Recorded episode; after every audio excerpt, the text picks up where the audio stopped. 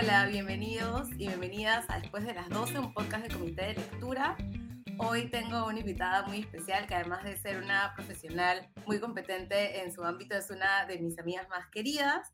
Ella es Yasmín Reyes Paredes, es psicóloga clínica con enfoque antirracista y de género. Atiende a mujeres, adolescentes eh, y parejas en el manejo de ansiedad y depresión. Además es especialista en proyectos sociales e investigación y es activista por los derechos humanos de las personas afrodescendientes. Bienvenida a Después de las 12. Yas. Gracias por la invitación, Ana Feliz de estar aquí. Bueno, eh, como habíamos estado conversando en el episodio anterior, hay muchas cosas que tienen que ver con los impactos del racismo, no solamente eh, a nivel estructural, sino en el aspecto eh, interno de las personas, en la salud mental también. Entonces, el episodio de hoy va a, abordar a partir de lo que conversemos con Jazz los temas que tienen que ver con salud mental y racismo y el impacto que tiene el racismo en la salud mental de las personas racializadas. Eh, para empezar, quería preguntarte, Jazz, eh, cuál era la situación de la salud mental en nuestro país y si habían algunos datos que puedan reflejar la situación especial de la salud mental que viven las personas racializadas. Bueno, en sí no existe ninguna investigación que especifique cómo es la situación de la salud mental de las personas racializadas, pero sin embargo sí hay datos sobre la salud mental en, general, ¿no? O sea, por ejemplo, se, sabe por algunas investigaciones que se han realizado que eh, entre el 15 y 20% de la población en este año no sufre algún problema, trastorno de salud mental donde los trastornos más comunes son depresión, ansiedad, eh, manejo del estrés, eh, ataques de pánico, ataques de ansiedad y que estos dos últimos han incrementado más por el tema de la pandemia, ¿no? Por, el miedo a tener COVID, ¿no? Muchas veces se, a veces el cuerpo refleja, ¿no? El miedo, eso se llama la somatización, ¿no? Que viene del cuerpo.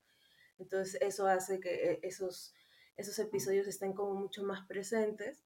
Este, en el, más o menos en el 2008 se hizo una investigación en un instituto de salud mental, Noguchi, que es bastante conocido aquí, eh, en donde sí se, o sea, no se hizo por raza o por grupo étnico, pero sí por región, ¿no? Entonces, por ejemplo, una de las regiones donde había más prevalencia de depresión eran, por ejemplo, regiones... Eh, Ayacucho, más, más relacionados al, territorio indígena, ¿no? Y que sí me hizo mucho sentido por, por toda esta historia, obviamente la crisis política que, que, hemos sufrido como país, eso obviamente impacta, ¿no? Entonces sería como muy importante que exista un estudio, ¿no?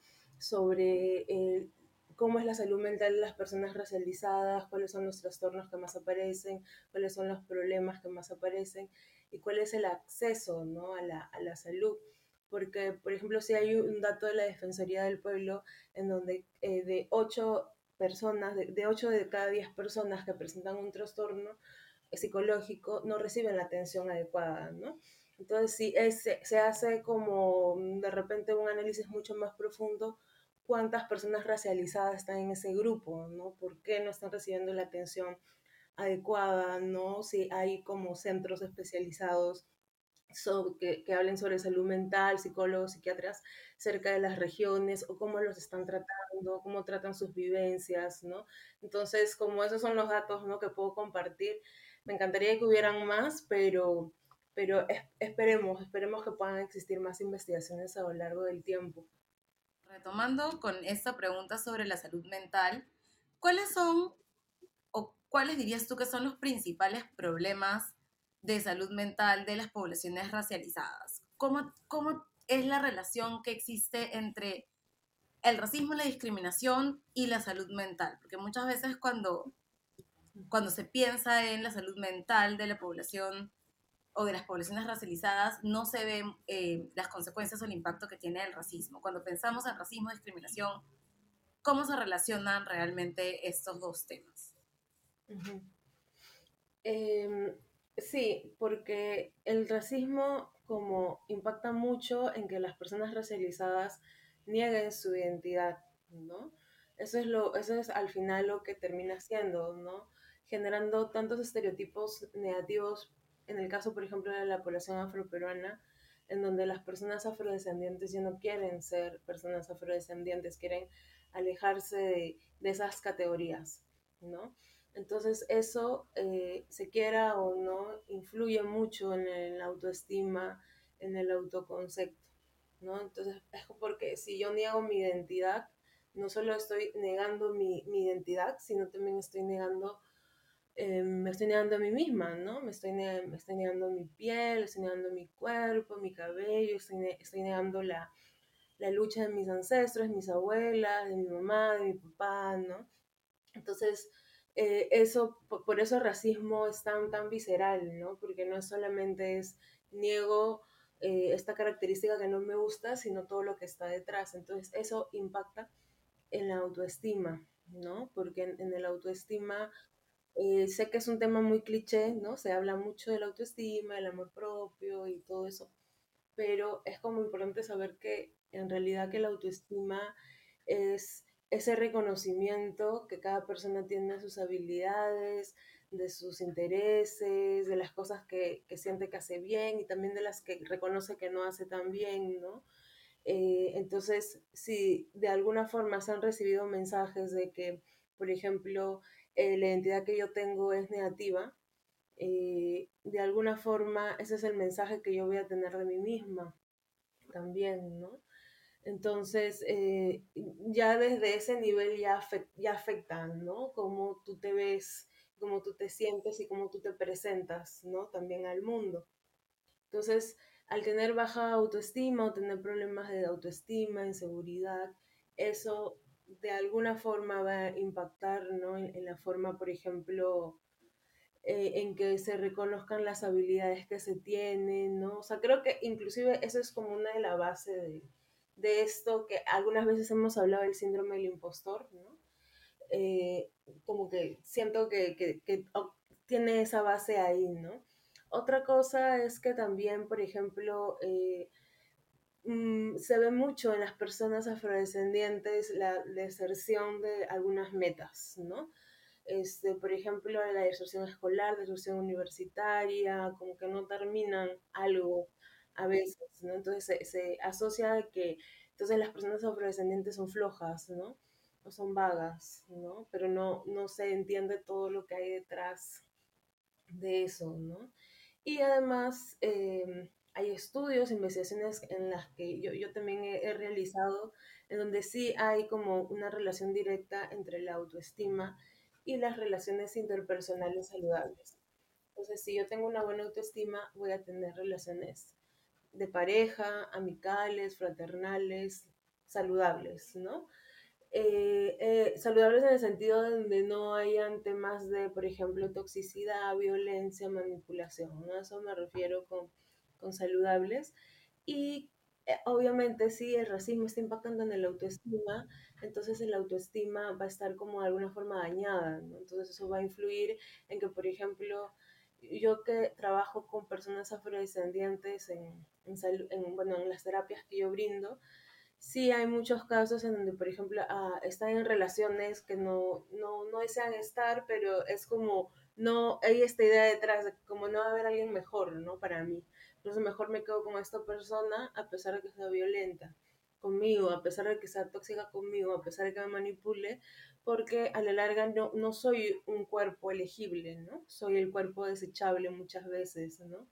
Entonces es, es como que el, cuerpo afro, ¿no? El cuerpo racializado es un cuerpo muchas veces que se asocia con la soledad, ¿no?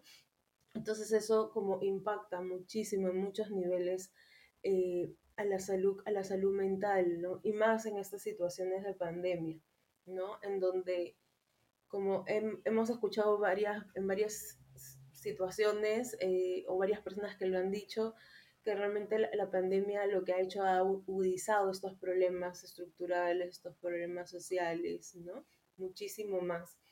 Entonces eso también eh, hace que la salud mental de, de, las personas racializadas en general estén como muy trastocadas, ¿no? Y más sumado al hecho de que la salud mental aquí es un privilegio y no un derecho, entonces el acceso a esos espacios no es tan fácil, ¿no? Entonces, bueno, eso podría decir, ¿no? De la, de la pregunta que me haces. Y hablemos un poquito, me quiero detener en este tema del síndrome del impostor, porque de hecho es algo que nosotras hemos conversado varias veces, eh, que es, es, algo que se presenta en muchas partes de, de las vidas de, de, las personas, pero que tiene algunas particularidades para las personas racializadas. Podemos conversar un poco más de eso, porque creo que pasa mucho y, yo lo he conversado contigo eh, personalmente varias veces en relación a esto de qué pasa cuando uno siente que no está haciendo lo suficientemente buena, ¿no? que no estás haciendo las cosas o de pronto que lo que estás haciendo no es tan eh, significativo, que estás logrando cosas, pero las cosas que estás logrando no son realmente tan importantes como parecen, lo que finalmente lo que hacen es como ponerte en esta espiral en la que finalmente sientes que no estás haciendo nada relevante a pesar de que sí lo estás haciendo. ¿Cuáles son estas particularidades que tienen que ver con el síndrome del impostor y, que afectan personalmente a, las personas eh, racializadas o las poblaciones racializadas? ¿Cuál es este, este matiz o esta variante que tiene que ver con los impactos del racismo? Claro, o sea, importante lo que preguntas porque en sí el síndrome del impostor eh, puede aparecer en varias personas, especialmente en mujeres y en personas racializadas, ¿no? Entonces, pueden haber mujeres que no son... Y nosotros somos las dos. Sí, sí, exactamente. Entonces, mucho más cuando eres una mujer y una mujer racializada, ¿no? Entonces, el impacto de esto que estamos hablando del síndrome del impostor es mucho más, es mucho más grande, ¿no? ¿Por qué? Porque básicamente se parte en, en, en la idea de que mis habilidades que yo tengo no son reales y no van a ser suficientes nunca. Entonces tengo que esforzarme el doble, el triple, ¿no? Siempre, ¿no? Porque nunca va a ser suficiente. Eh, ¿Por qué? Porque también se sabe que es como al vivir en un mundo bien capitalista y bien competitivo, ¿no? Entonces se sabe que no podemos parar, ¿no? Las personas ah, racializadas en general, y más siendo mujeres, ¿no? no porque si paramos, como puede pasar algo que todo el trabajo que hemos estado haciendo se puede como puede haber más un retroceso que una evolución. Entonces, entonces en ese sentido es como estar, el síndrome del impostor, yo lo, en personas racializadas, yo lo entiendo así, ¿no? Es como estar, estar trabajando, trabajando para una expectativa inalcanzable de otras personas, ¿no? Y no tener tiempo para ni siquiera descansar, ¿no? O sea, entendiendo que el descanso... Me siento personalmente atacada. Sí, te sientes... yo, yo me siento yo misma en el O sea, porque el, el descanso debería ser un, una actividad más, un, un, derecho, ¿no? Pero lo vemos como algo que hacemos después de haber dado algo como, como un, un, trabajo muy arduo y eso, ¿no? Que de repente no sentimos que ha sido lo suficiente, ¿no? Exacto. Eh, y es este sentido también de sobretrabajar, ¿no? De trabajar un montón. Como bien uh -huh. decías, creo que algo que me ha quedado de lo que estabas mencionando es alcanzar este o, o intentar llegar a, a, este lugar inalcanzable, ¿no? Uh -huh. De algo que en realidad es una expectativa poco real de lo que deberíamos hacer. Eh, y sí, me he sentido personalmente atacada por todo lo que has mencionado.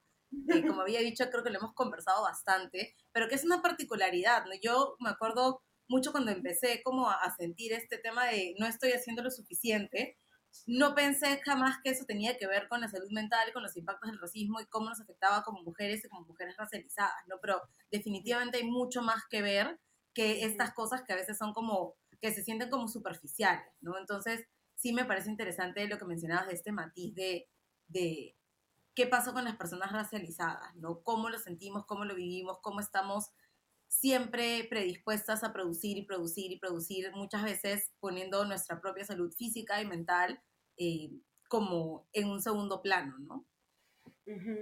Sí, y además creo que está muy relacionado al perfeccionismo, ¿no? O sea, el síndrome del impostor, pero es eso, ¿no? Es eso inalcanzable, es lo perfecto, ¿no? Pero realmente el perfeccionismo sí, yo siento que tiene una base colonial, ¿no? Porque se basa en esto, pues, inalcanzable, perfecto, que se tiene que hacer, ¿no? Y en sí, pues, el perfeccionismo no, es una, es una trampa, no existe, no es lo que nos han querido eh, no sé, compartir ese mensaje, pero no es tan real, porque siempre vamos a cometer errores. De hecho, de los errores podemos aprender un montón de veces, ¿no? Entonces, eh, sí, es muy, es muy duro este tema, pero mucho más creo que eh, sí es bien importante hacer la diferenciación para personas racializadas. Eh, pasando un poco a un tema, creo yo, bastante más denso, me gustaría hablar un poco de lo que representa o lo que implica vivir un trauma racial. Y aquí creo que podría ser una salvedad en relación a qué se entiende por trauma, ¿no? Que a veces se ve eh, o se entiende como algo bastante o de grandes magnitudes o que tiene un impacto muy significativo que puede marcar o que puede tener un hito en la vida de las personas. Pero a veces cuando hablamos de trauma y trauma racial, hablamos de estos pequeños eventos que pueden tener un impacto en la vida de las personas, como mencionabas, en la autoestima de las personas, en la manera en que se relacionan con otras. Entonces, cuando hablemos de trauma racial, ¿cómo podemos definirlo, conceptualizarlo? ¿No? Hay una manera de eh, definir de manera correcta qué es algo traumático y qué no lo es. ¿Cómo se manifiesta el, trauma racial? Claro.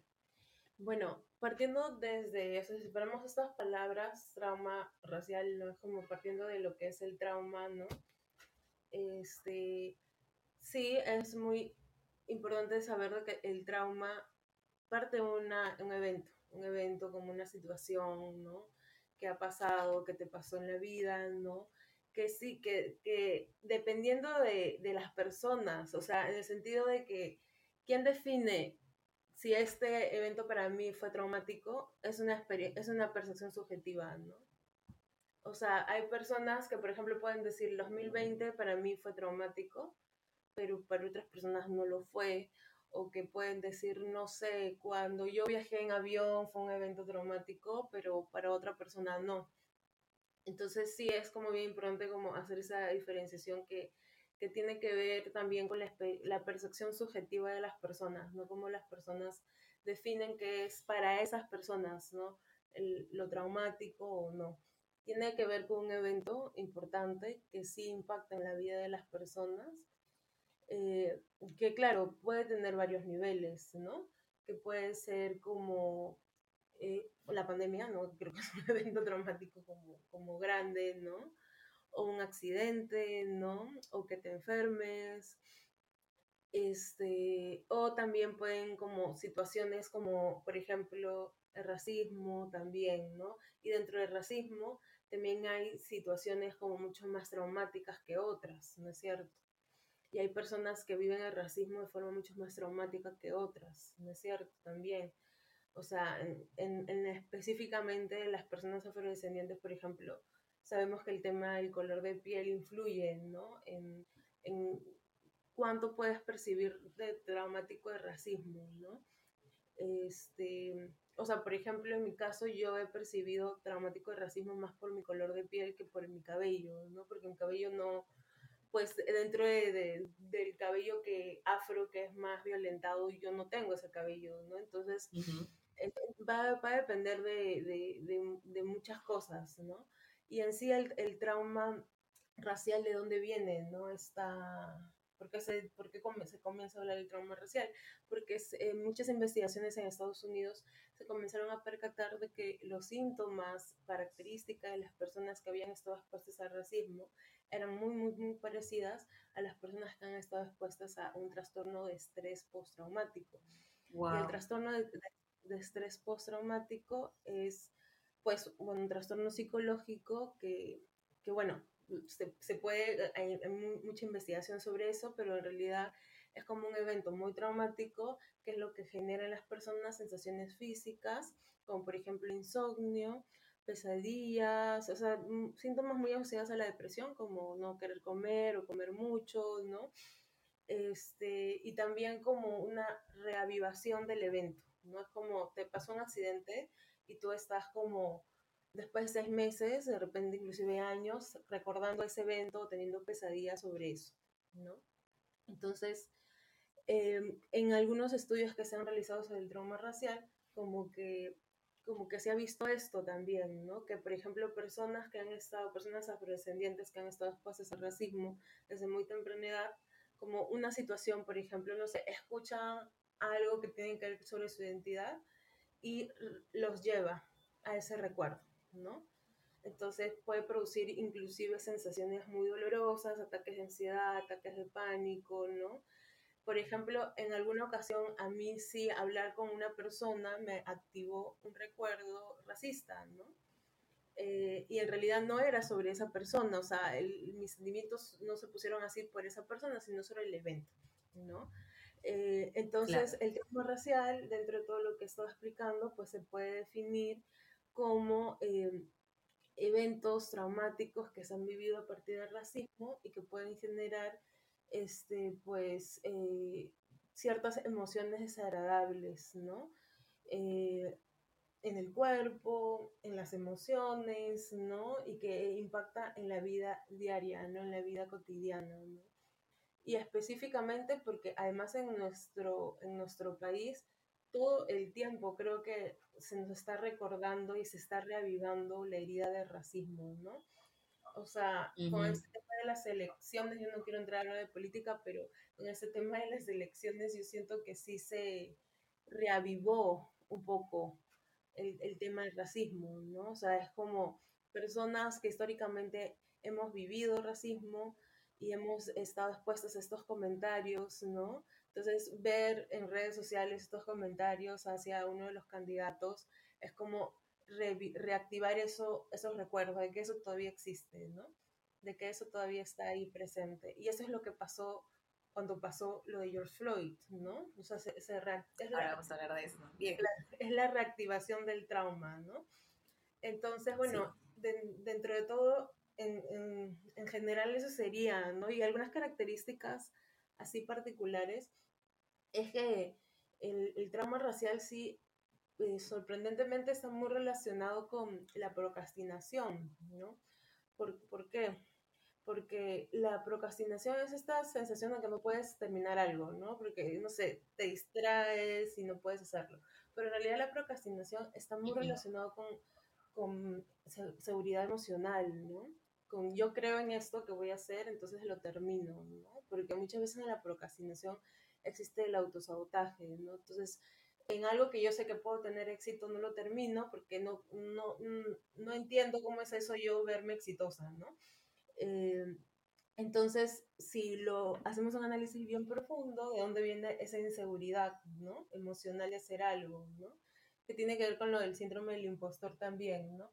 Muchas veces viene de la herida de racismo, ¿no? Entonces se ven muchas, yo, yo atiendo a varias personas racializadas que me dicen, yo no tengo un problema para terminar esto.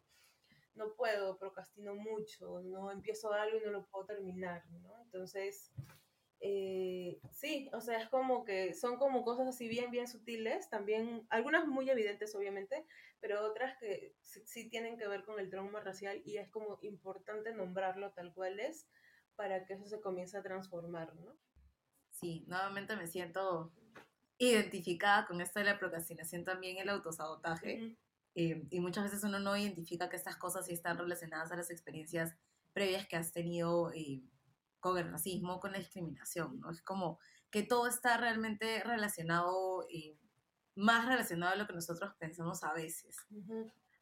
Quería también conversar contigo sobre la influencia que tienen algunos estereotipos raciales en la vida y la salud mental de las personas racializadas, ¿no? Y particularmente hablando de nuestra experiencia como mujeres afrodescendientes, quería como que conversáramos un poco sobre lo que pasaba con este estereotipo de, que las mujeres afrodescendientes tenemos que ser muy fuertes o que tenemos que ser muy resolutivas o que siempre tenemos que estar bien, cómo esos estereotipos nos presionan o nos empujan a llegar a nuevamente a sobretrabajar, a ser autosuficientes o a intentar controlar todo, inclusive nuestros propios sentimientos, y terminan teniendo un impacto en nuestra salud mental. Me parece interesante ver eh, en este caso, en el caso de, las mujeres afrodescendientes, qué pasa con nosotras, ¿no? ¿Qué pasa cuando estos estereotipos, que son estereotipos que nos sobreexigen, finalmente terminan teniendo un impacto también en, en cómo nos sentimos? Sí, Sí, hay un gran estereotipo de que las mujeres negras em, pues vamos a poder transitar todo, ¿no? Como que somos fuertes físicamente, emocionalmente. todo se logra, todo se logra. Todo se logra, ¿no? Inclusive, inclusive como siento que ese estereotipo también lo validamos y lo alimentamos nosotras, ¿no? Este, entonces eso también es importante como que saber qué queremos compensar con eso cuando lo decimos o cuando vemos a compañeras diciéndolo, ¿no? Eh, porque también es conectar con que si nos, no, no nos sentimos bien para hacer algo, es también importante ser conscientes y conectar con nuestras emociones y con nuestras necesidades y poder decir, pues no la hago y está bien, ¿no? Entonces, eh, Exacto. sí, o sea, es como un, un, estereotipo como que muy, muy, muy fuerte, muy, muy fuerte. Este, y creo que, que, que de hecho mm, también, o sea, yo desde el análisis que le puedo hacer, es como como que si, si, tuviera una ganancia secundaria, ¿no? Porque es como, si nos ponen en el lugar de ser fuertes, eso a, a, nivel de nuestro propio ego puede alimentar algunas cosas, ¿no? Algunas necesidades, ¿no? Eh, porque, para ser sincera, aquí no le gusta que le digan, tú eres bien fuerte, tú lo puedes, ¿no? Como que hay esta sensación igual interna de que sí, yo lo puedo hacer y cuando te lo dices te sientes orgullosa, ¿no? Exacto. Pero ¿a qué precio, no? Entonces, eh, creo que aquí es encontrar los matices, ¿no? En qué momentos sí, eh, tú tienes que decir sí, sí se logra y todo sí, vamos con todo, y en qué momentos hay que descansar, en qué momentos hay que parar, ¿no? Y es, es, es una línea bien delgada, porque a veces es como no diferenciamos de lo que realmente queremos y de lo que la sociedad espera de nosotras, entonces se confunden ahí, ahí las cosas, ¿no? pero sí, es como un, un estereotipo como, como muy fuerte, especialmente en mujeres negras, ¿no? Y, y, que, y que creo que este, como comenzar a desmantelarlo, ¿no? Tanto si somos personas afrodescendientes o no lo somos, comenzar a desmantelar de que, inclusive ir reconstruyendo este concepto de qué es ser fuerte, ¿no? Porque en este binarismo de lo fuerte y lo débil, lo débil es malo, y lo fuerte está pues asociado a las personas que no son frágiles, ¿no? En esta sociedad, ¿no? Y muchas veces ser vulnerable requiere mucha valentía, ¿no? Entonces, como que hay que comenzar a deconstruir esos términos, ¿no? Para que cuando, no, no, sé, si son mujeres negras y estamos en una situación en donde tenemos que ser vulnerables y permitirnos ser vulnerables, como que nos podamos sentir como mucho más tranquilas con eso, ¿no? Sí, creo que también se trata de honrar nuestros procesos, ¿no? Me, me quedo con esta idea de ser, ser vulnerables como algo que es válido, ¿no? Eh, y, y tiene que ver también con cómo el sistema nos empuja a ser las más resolutivas o las que siempre tienen que hacer las cosas, que tienen que superar, o que muchas veces ni siquiera tienen que hablar de sus propias experiencias o sus encuentros con el racismo. Hace unos días estaba leyendo un artículo en Afroféminas que hablaba un poco de esto, ¿no? De cómo muchas veces nos obligan o nos empujan a superar sin siquiera habernos detenido a analizar cuál ha sido el impacto del racismo en nuestras vidas, ¿no?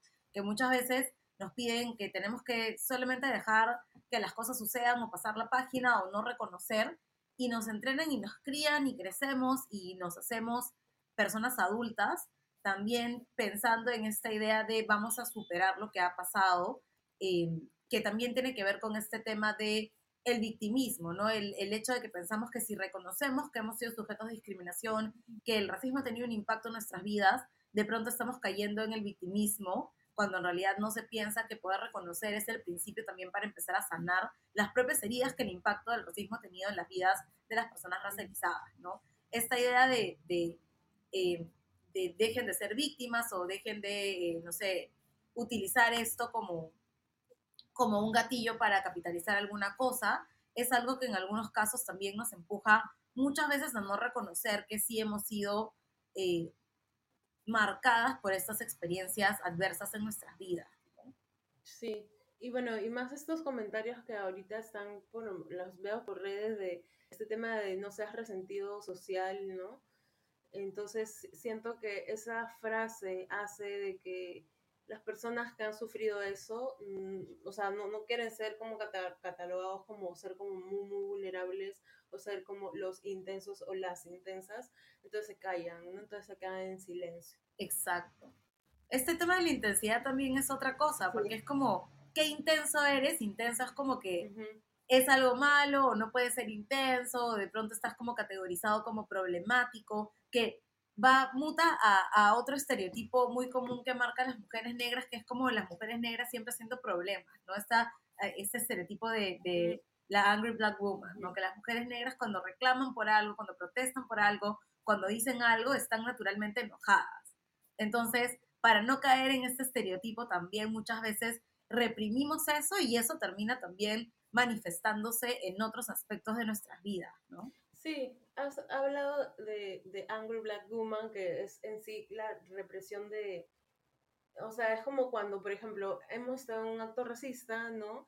Y lo hemos, lo hemos querido decir, eh, algunas veces me han dicho, pero cálmate, pero háblalo tranquilamente, ¿no? Pero como si yo estuviera hablando de algo malo, ¿no? O como si la forma en que yo lo estoy diciendo no es la mejor o no es la más aceptada, ¿no? Entonces en esos momentos yo a veces cedía, ¿no? Hasta en un momento yo me dije, ¿por qué voy a ceder si en realidad si esa es la intensidad de mi voz? No estoy faltando respeto a nadie y lo, lo, puedo expresar desde, desde ese lugar, ¿no? Porque al utilizar esta estrategia, estas personas lo que hacen es anular tu voz, ¿no? Porque es una estrategia, ¿no? Es una estrategia Sí, este, anulan tu voz, ¿no? Es como que te hacen sentir vergüenza de tu voz, ¿no? Entonces, sí, es, es, son como cosas que igual hay que, siempre es, bueno hablar, ¿no? De eso.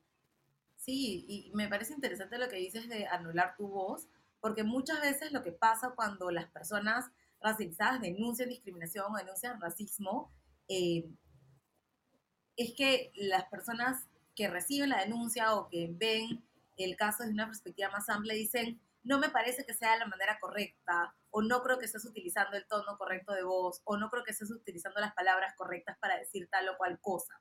Y es como esta casi que manipulación de cuál es la manera correcta o cuál es la manera que puede ser como menos eh, traumática para la persona que puede recibir la información sin ponerse a pensar realmente qué o cuál es el impacto de esta situación en la persona que le está denunciando, ¿no? Entonces, siempre es como que se quiere eh, bajar el tono o que suene así, pero no tan así, que no sea tan agresivo, entre comillas, cuando estas experiencias de discriminación son agresiones que terminan siendo violentas, que terminan teniendo un impacto muy fuerte en las personas racializadas, eh, pero siempre se está pensando en la persona que recibe la información o la persona a la que se le dice y no realmente de la persona de la que sale, ¿no? Que es una persona a la que le ha afectado, que ha tenido un impacto en su salud mental, muchas veces en su salud física. Tú lo acabas de mencionar hace un ratito, cómo a veces el trauma racial se, se manifiesta físicamente también.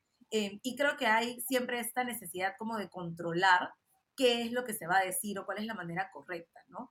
Y, y acá voy a hacer como un paréntesis chiquito de una reflexión en relación a lo que pasaba, por ejemplo, con Kamala Harris en Estados Unidos, ¿no? Que decían, ay, miren, qué bien se comporta, qué educada es a pesar que le están atacando, y cómo es posible que ella sí pueda ser una mujer negra que sea educada y que no sea enojada todo el tiempo, ¿no?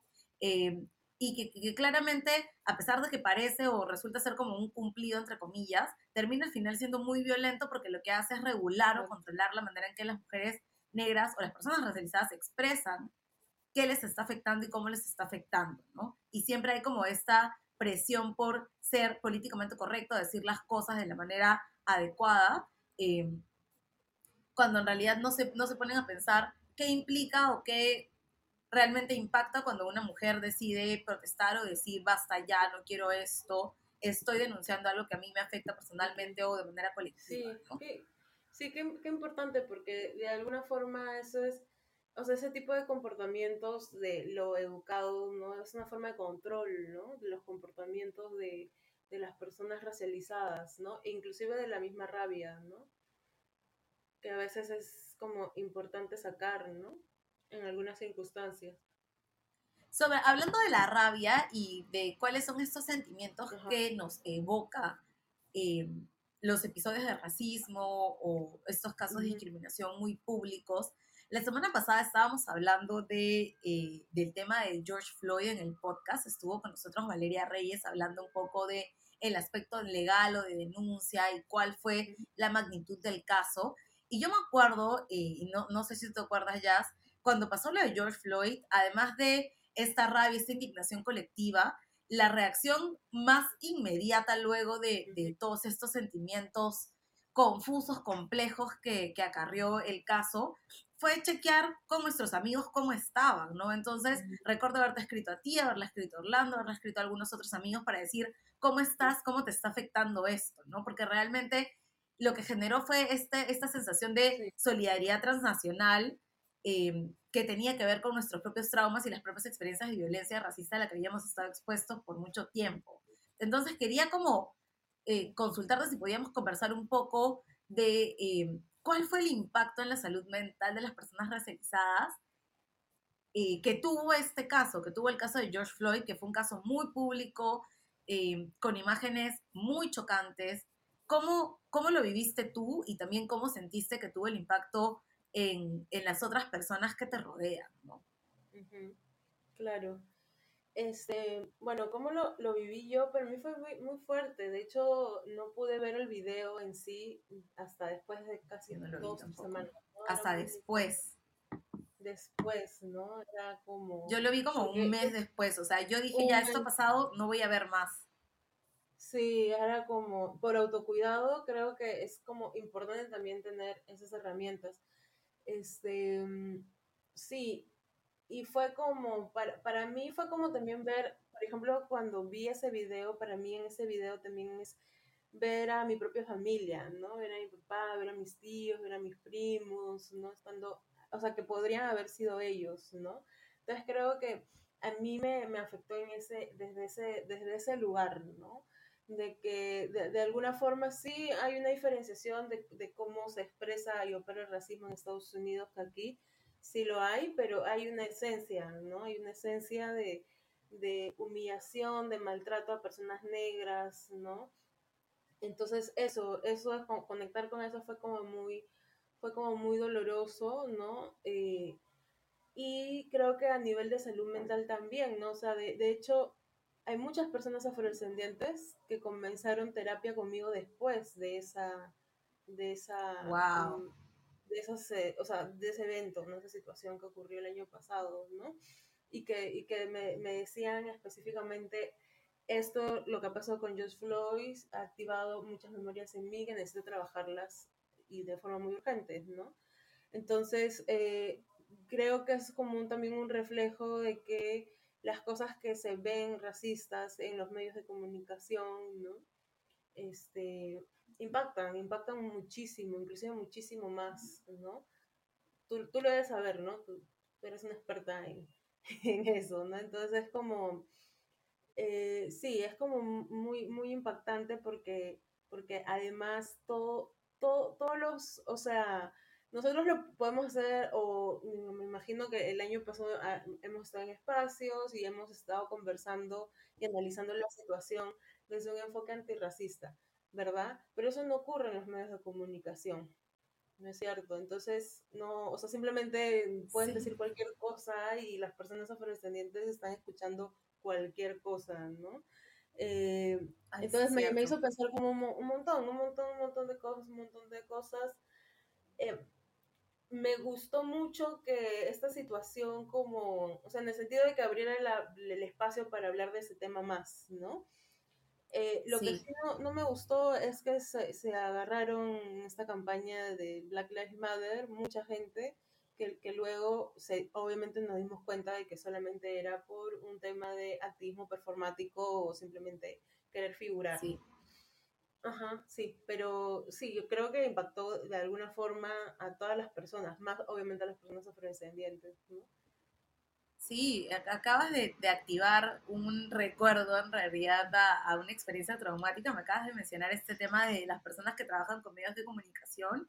Y de hecho, digamos, algunas personas que están escuchando el podcast y, y mis amigos como tú saben que cuando trabajé mi tesis de maestría evalué o revisé todos los programas de El Negro Mama para, para mi tesis. Mm. Y una de las cosas que no voy a olvidar jamás es que una de, mis, de mis profesoras, que eh, iba a ser mi jurado, pero al final por, por, algunos temas personales no pudo ser parte de mi comité, me dijo, me parece tu tema, me parece que el tema está perfecto, me parece que va muy bien, me parece que lo vas a desarrollar muy bien, pero cuida tu salud mental.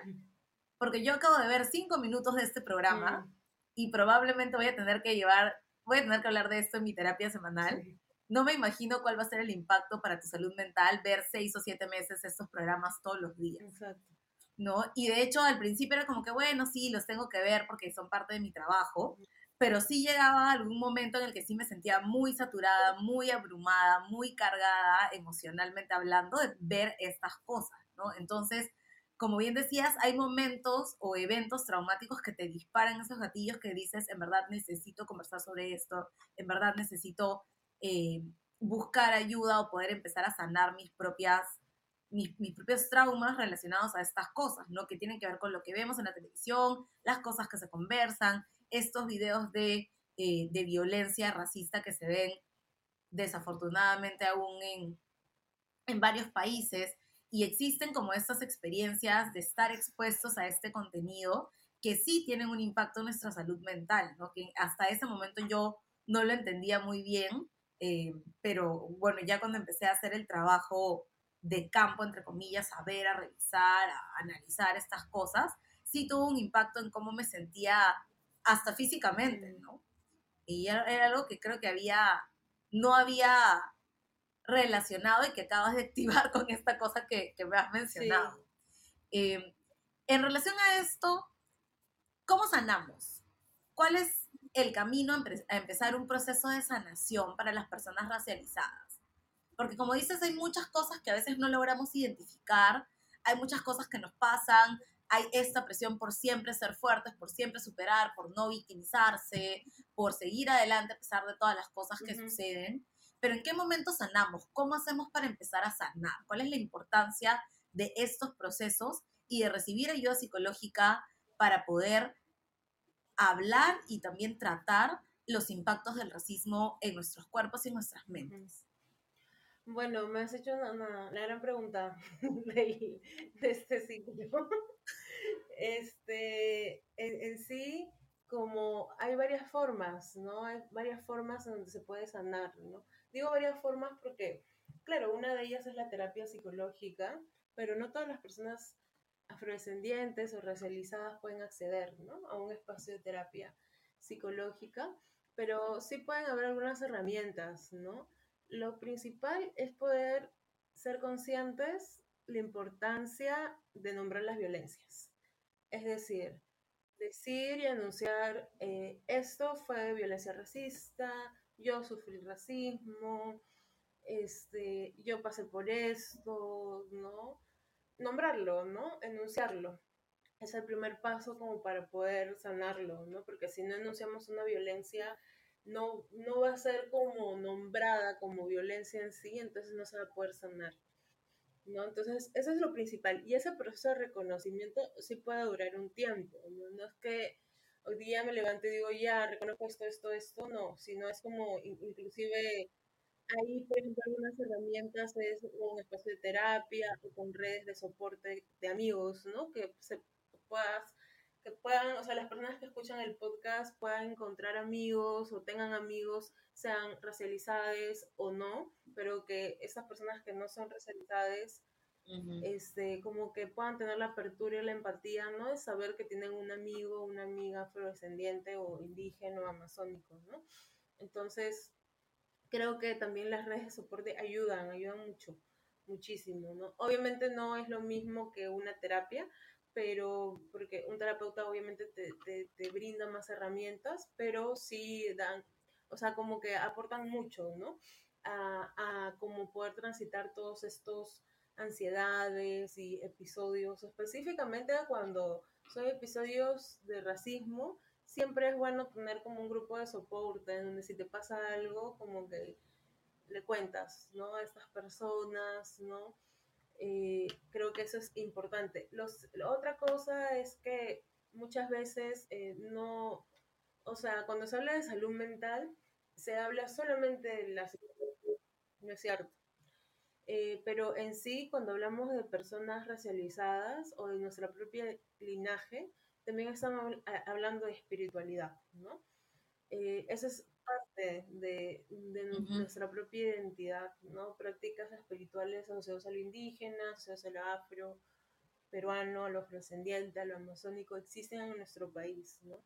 Y también pueden ser fuente de mucha sanación para muchas personas, ¿no?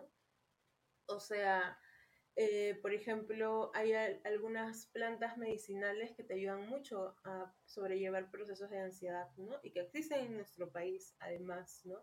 Y que muchas personas lo utilizan para poder, por ejemplo, dormir mejor, tener un sueño más satisfactorio, estar más concentrada, ¿no? Entonces, son como prácticas espirituales que en sí las sociedades capitalistas pues no, quieren que conectemos con eso, eh, porque nos, nos, brindan otra forma también de ver la sanación, ¿no? No solamente es ir al doctor, al psiquiatra y que nos recete pues una una clonazepam, ¿no? Exacto. Eh, entonces, como que también desde, desde esa, o sea, brindo estas alternativas también para las personas que no pueden acceder, ¿no? A un espacio de sanación. Sí. Eh, pagado, ¿no? Este, y bueno, para las personas que sí lo pueden hacer, como que sí les, les diría que puedan combinar todas estas herramientas y como puedan como, como elegir, ¿no? un terapeuta, una terapeuta también en relación a las necesidades que quieren hablar, ¿no? Eh, o quieren sanar, ¿no? Pero es como, como bien importante, lo principal creo que es reconocer que se necesita un espacio así y se, se necesitan sanar algunas violencias, ¿no? Eh, y ese proceso, como te digo, no es de un día para otro, puede tomar, inclusive, ¿no? A mí en, sesiones de terapia me toma ese proceso unos seis meses que las personas reconozcan eso, porque es difícil, ¿no? inclusive si hacemos un análisis personal en relación al racismo, fue, para mí fue bien difícil reconocer que sufrí racismo, me costó años. Claro, no, tenía un espacio de terapia, ¿no? Pero me costó mucho tiempo, ¿no? Entonces es, es complejo, pero como que siento que es el primer paso igual, ¿no? Sí, y aquí tengo creo que dos, o bueno, una pregunta que tiene como estas dos variantes, porque como decías, es a veces complicado eh, remover o poder trabajar en estas cosas que son producto de nuestra propia experiencia, nuestra exposición a la discriminación. Entonces, eh, eh, digamos, mi última pregunta tiene que ver con por qué es importante, por qué es importante que exista esta, eh, esta terapia o el abordaje psicológico desde un enfoque que sea antirracista e interseccional. Y lo otro que tenía que ver con mi propia experiencia también buscando una persona con la que pueda tener acompañamiento psicológico es cómo hacemos para encontrar a personas en Perú o en la región que tengan este enfoque y este abordaje, ¿no? Esto es como una, una confesión eh, bastante personal, pero a mí me costó mucho encontrar una persona y de hecho me da mucha pena que Jazz fuera mi amiga porque yo quería que Jazz me tratara y obviamente no es posible, pero me costó mucho tiempo poder encontrar una persona que pudiera tener el enfoque antirracista, interseccional que yo estaba buscando, ¿no? Entonces, ¿por qué es importante? ¿Y cómo hacemos? ¿Cómo accedemos? ¿Hay alguna red? Ustedes, eh, tú tienes como un grupo de personas que de pronto pudieran brindar este tipo de acompañamientos eh, con el enfoque interseccional, con un enfoque antirracista de género? Sí, este, es una gran pregunta. ¿Por qué? ¿Por qué es, es importante, no? este, ¿por, ¿por, qué es importante? Porque en realidad la psicología lo que tiene que hacer es adaptarse a la realidad de las eh, sociedades y de las ciudades y no al revés, ¿no? Eh, porque en general se, se, se, piensa eso, ¿no? Eh, que, que, en realidad son las poblaciones, son las sociedades que tienen que adaptarse pues a las orientaciones psicológicas, ¿no? Que existen, que la verdad tienen una, una base bien, eh, ¿cómo decirlo? Bien eurocentrista, bien occidental, ¿no? Del, de cómo se, se figura, ¿no? La, la psicología, la misma terapia, ¿no? O sea, comenzando, yo sí soy bien crítica, ¿no? De algunas orientaciones en donde no, no hay ni siquiera un, o sea, es como que no se, no se te permite tener como que la persona que atiendes conozca de tu vida o conozca por lo menos con quienes vives o si estás bien, ¿no? Entonces eso me parece como que demasiado distante, ¿no? Y, y creo que es como, como bien importante que las personas se sientan cómodas, ¿no? Entonces, por eso creo que también es bien importante porque vivimos en un país diverso Sí. y somos personas diversas, Exacto. ¿no? Y además porque en sí, para mí el racismo es un problema de salud pública, ¿no? Entonces, no verlo como, como tal eh, es como, como que realmente no, no, darnos, no darnos cuenta como profesionales de la salud mental que hay una problemática y que no podemos hacerla, ¿no? Es como que, no sé, si hubieran como un montón, un montón de, de personas que sufren en el Perú, eh, eh, no sé, algún problema en específico con el cuerpo, por ejemplo, y que, y que yo no pueda, como de repente, yo no tenga esas habilidades como para poder atender a ese tipo de personas, a pesar de que yo no vivo eso, ¿no? Eh, entonces es como una responsabilidad como bien grande, ¿no? Por ejemplo, yo atiendo a algunas personas que son trans, ¿no? Entonces mi responsabilidad como terapeuta es como eh, saber sus problemáticas, estudiarlas también, o sea, en el, sen- en el Exacto. sentido eh, de poder educarme, ¿no? De poder educarme bastante, porque, pero es una, es una forma de mostrar respeto, ¿no? Hacia esta otra persona que viene y confía en mi trabajo. Entonces, Sí. por eso también creo que es como muy, muy importante este, hacerlo. Este, y además no es tan fácil. ¿Por qué? ¿Por qué no es tan fácil? ¿Por qué no existen terapeutas con este enfoque? Porque, o sea, si, si vemos en las universidades, no, o sea, no, no hay estos cursos ni siquiera. O sea, el, em, cursos relacionados al, al de género, feminismo, en psicología, había uno en, en la universidad donde yo estudié electivo, o sea, ni siquiera era un curso obligatorio, ¿no? Y pues temas de raza, racismo, pues no, no, no había, ¿no? Entonces es como, también creo que tiene, tiene que ver con la formación universitaria y bueno, todo esto es un, todo es como, es todo un proyecto de ley que se tendría que cambiar, pues, ¿no? Es como, eh, ya escapa de nuestras manos muchas veces, ¿no?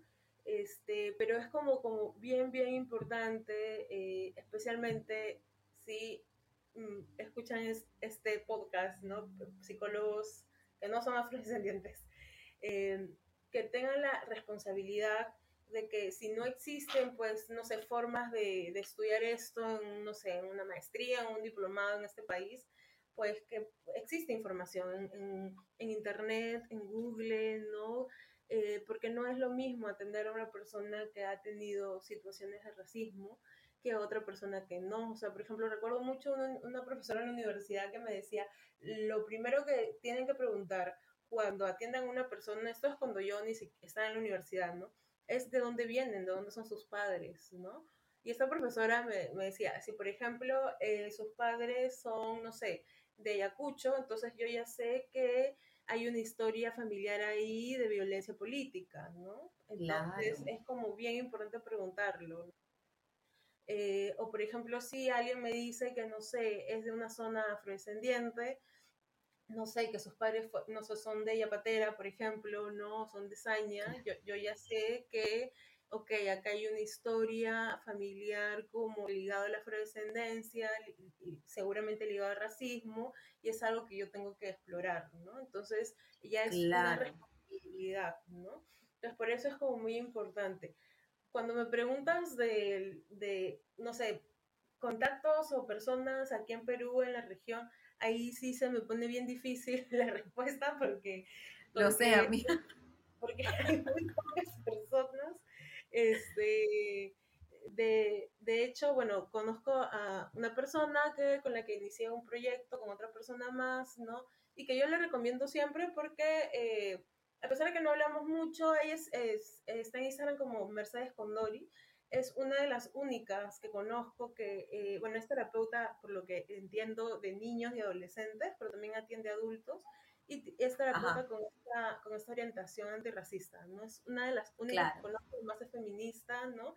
Y también hay otras personas, pero no de la región, pero sí como en redes sociales que yo he podido como este, conocer, ¿no? O sea, tú sabes, pues las redes sociales a veces te conectan con, con otras personas y más en estas épocas. Y, este, y bueno, ahí es donde yo conocí a mi terapeuta. este, que también es mi terapeuta. sí, entonces, este, también es como, o sea, si pueden acceder a una terapeuta antirracista que no es de aquí de Perú, pero se lo pueden acceder por el Zoom, igual la pandemia corta las fronteras en este tipo de situaciones. Pues sí. y pueden accederlo económicamente como eh, yo, puedo, yo recomiendo a mi terapeuta actual, que es Yana Concepción, que realmente estoy súper, súper feliz con ella. Mi terapeuta también, es increíble, tiene un enfoque súper antirracista, de género, siempre explica las cosas de manera muy... Eh, es interesante porque el análisis que ella hace siempre es como partiendo de estos temas antirracistas y de género, que es probablemente también lo que tú haces, eh, pero sí es, es, creo que la reflexión aquí también es lo que ya habías mencionado al inicio, que la salud mental no es algo a lo que se le ponga suficiente cuidado, no suficiente atención y que muchas veces es muy difícil de acceder para algunas personas, ¿no? Nosotras tenemos ahora la posibilidad de poder acceder a, acompañamiento psicológico con estas características, pero es muy difícil también para muchas personas racializadas en, nuestro país poder acceder a este tipo de acompañamiento, ¿no? Entonces creo que hay todavía mucho, muchos pendientes en relación a la salud mental de las personas racializadas, a que se entienda la importancia del racismo y sus impactos en, en la mente y también en el cuerpo de los sujetos racializados eh, y que se generen mejores condiciones para que más personas puedan poder acceder a ellos. Sí, sí, sí. Eh, sí, de, todas, de todas maneras, o sea, lo que yo, yo soy, o sea, yo como terapeuta antirracista, lo que sí hago es abrir espacios gratuitos muchas veces a las personas. O sea, manejo dos modalidades, ¿no? Una es, bueno, obviamente del, pago en, efectivo, transferencia, y otra también es modalidad trueque, ¿no? Entonces, ¿por qué? Porque esta misma profesora de la universidad que te mencionaba, ella, ella una vez me, recuerdo que me mencionó como que el dinero no puede ser una excusa para que una persona no inicie un proceso de salud mental. Exacto. Ajá, eh, entonces, eh, realmente el tema del, trueque, del intercambio, inclusive de saberes, que a veces eh, lo he hecho con algunas personas, ¿no? Realmente para mí me, me, me, gusta mucho, ¿no? Ese intercambio, especialmente cuando sucede con, bueno, generalmente sucede con mujeres, ¿no? Este, entonces, es realmente como bien, bien, bien bacán. Y algunas veces también, especialmente a, personas afrodescendientes de muy, muy bajos recursos o personas trans también, he, brindado apoyo como gratuito a personas que realmente no lo pueden pagar, ¿no? Este, porque, porque hay que, siempre hay que apoyarnos y hay que ayudarnos, ¿no? Especialmente en, en estos, en estos momentos, ¿no? Y, y tal vez eh, yo soy una persona afrodescendiente que ha podido acceder desde muy temprana edad, la verdad, a espacios de salud mental eh, por las, las, ventajas económicas que yo he tenido, ¿no? En, en, relación a lo que mis padres me han podido ofrecer, pero soy muy consciente de que eh, parte de mi coherencia es también como compartir, ¿no? Estos conocimientos, estos saberes, ¿no? Y si lo puedo compartir. Exacto. Genial. O sea, si por mí fuera, yo diría terapia gratis de todo el mundo, pero no, no se puede, tengo que sobrevivir de alguna forma. este, pero bueno, sí, creo que por eso termina siendo como muy importante, ¿no? Eh, y además, tomando en cuenta que algunas de las personas que me dicen es como que realmente yo, yo cuando hablo contigo me dicen, yo, yo me siento como comprendida porque siento que has pasado lo mismo que yo, ¿no? Muchas personas negras me dicen eso. Claro. Entonces eso, eso realmente sí hace una, hace una diferencia en general entre terapeutas negras antirracistas y las que no lo son, ¿no? Porque se siente igual, ¿no? Sí, Exacto. o sea, yo he tenido varias terapias, varios terapeutas y cuando he contado situaciones de racismo, me han puesto una cara de como no te entiendo, una cara de como que en serio eso te pasó, ¿no? Y eso, realmente, eso no, no se puede hacer. es como que no, no, no se puede hacer porque ya es como que la próxima vez ya no hablé de eso, ¿no? Porque no, no quiero volver a repetir eso. Entonces, eso es muy importante también, ¿no? Hacerlo. Sí, me, ha gustado mucho lo que mencionabas de cómo también tenemos esta parte de poner nuestros conocimientos al servicio de, la comunidad, ¿no? Entonces, sí creo que es importante, sí me parece relevante que no, no haya este impedimento económico para poder acceder a acompañamiento psicológico. Creo que es muy necesario para, para todas las personas en general, pero en el caso de las personas racializadas, poder tener un, una persona que pueda acompañarlos en este proceso y que tenga un enfoque eh, como el que tú tienes. Yo estoy muy contento, muy agradecida de que hayas accedido a, a participar en el podcast esta semana. Voy a eh, decirles que si quieren encontrar información del de, eh, trabajo que hace Jazz, pueden eh, seguirla en psicóloga Jasmine Reyes en Instagram para que puedan conocer un poco más del enfoque y de hecho vamos a preparar también una publicación eh, probablemente en las próximas semanas que habíamos estado pensando ya hace algún tiempo. Así que nada, te agradezco mucho por, por, por esto, Jazz. Y gracias a todas las personas que nos están escuchando hoy. Esto fue después de las 12. Yo soy Ana Cristian Mosquera Rosado. Muchas gracias por escucharnos hoy.